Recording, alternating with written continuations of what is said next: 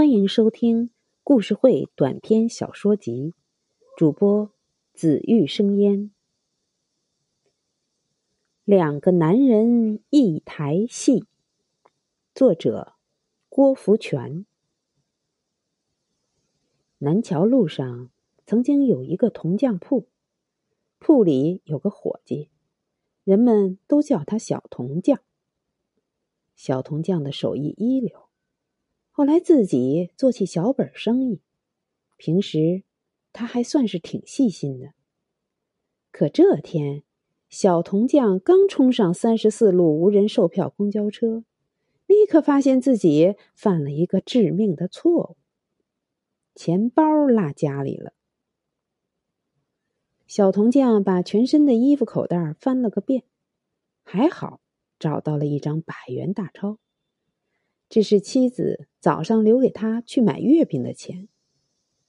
可是无人售票公交车收的是一元钱硬币，这百元大钞也成了麻烦啊。小铜匠想跟司机商量商量，可当他一抬头，立刻傻了。这公交车司机恰巧就是他昔日的情敌小浦东。想当年，小浦东和小铜匠的老婆小丽可是一对情人。有一次，小丽找小铜匠修门锁，这一修就修出了感情。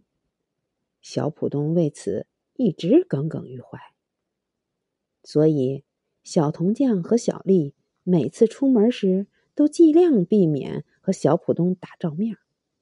没想到自己今天可好。一下子还撞枪口上了，哎，真是冤家路窄呀！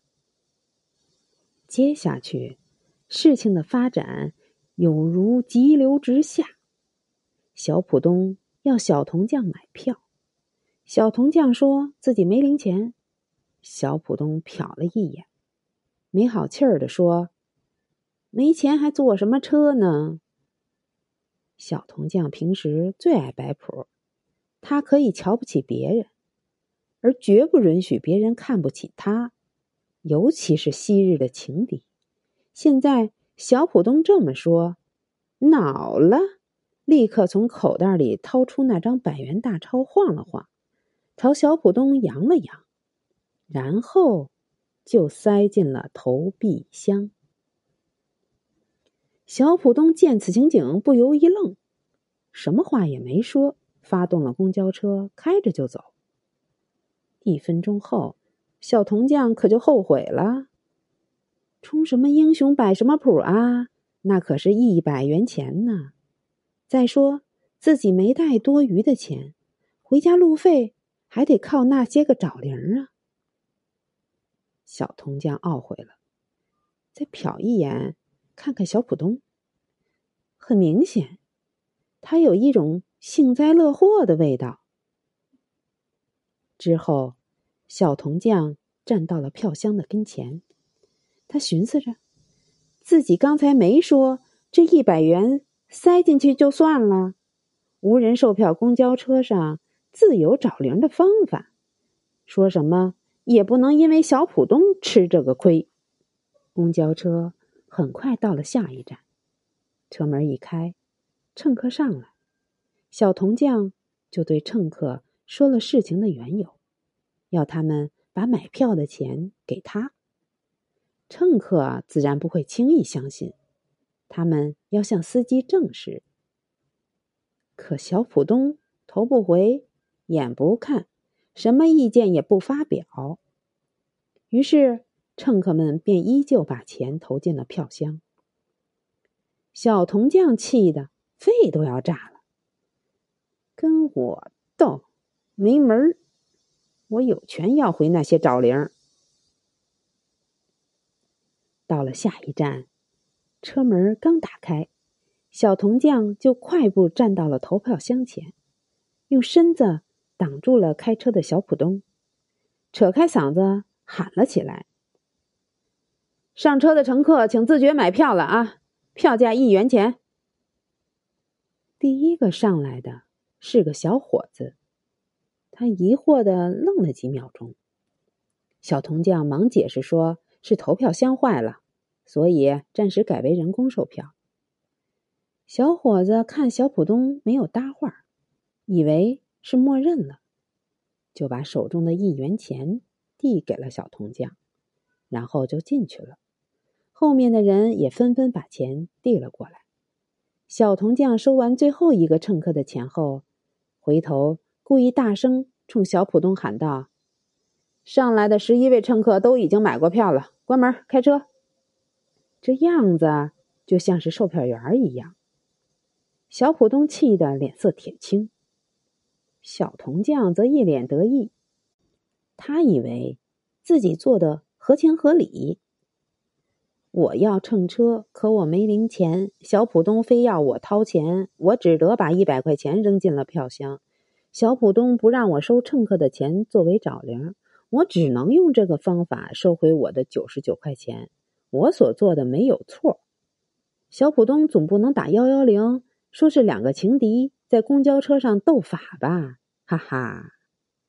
就这样，小铜匠在小浦东的公交车上收起了找零。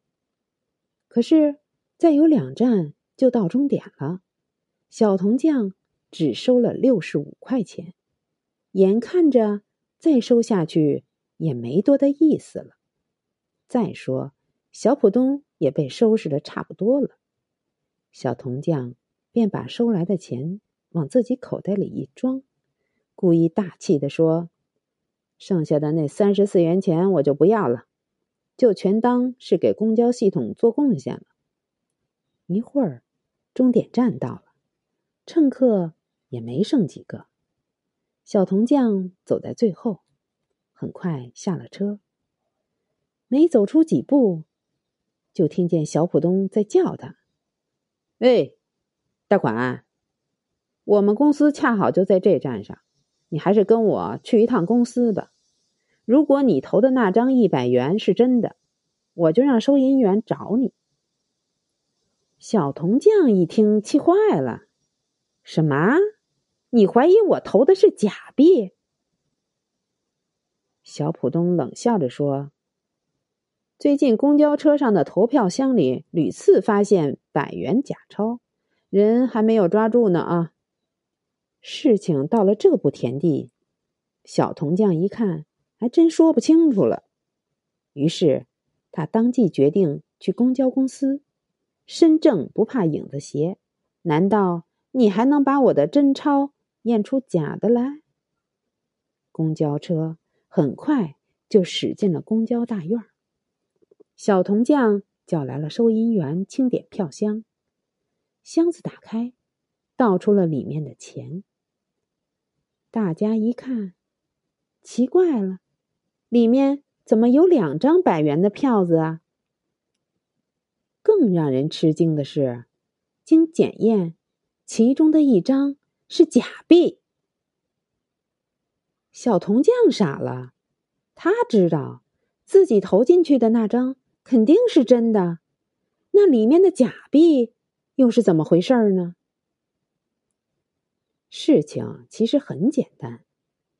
昨天小浦东搓麻将赢了钱，回家后发现带回的钱中有一张一百元的假币。今天他一直在找机会把这张假币花掉。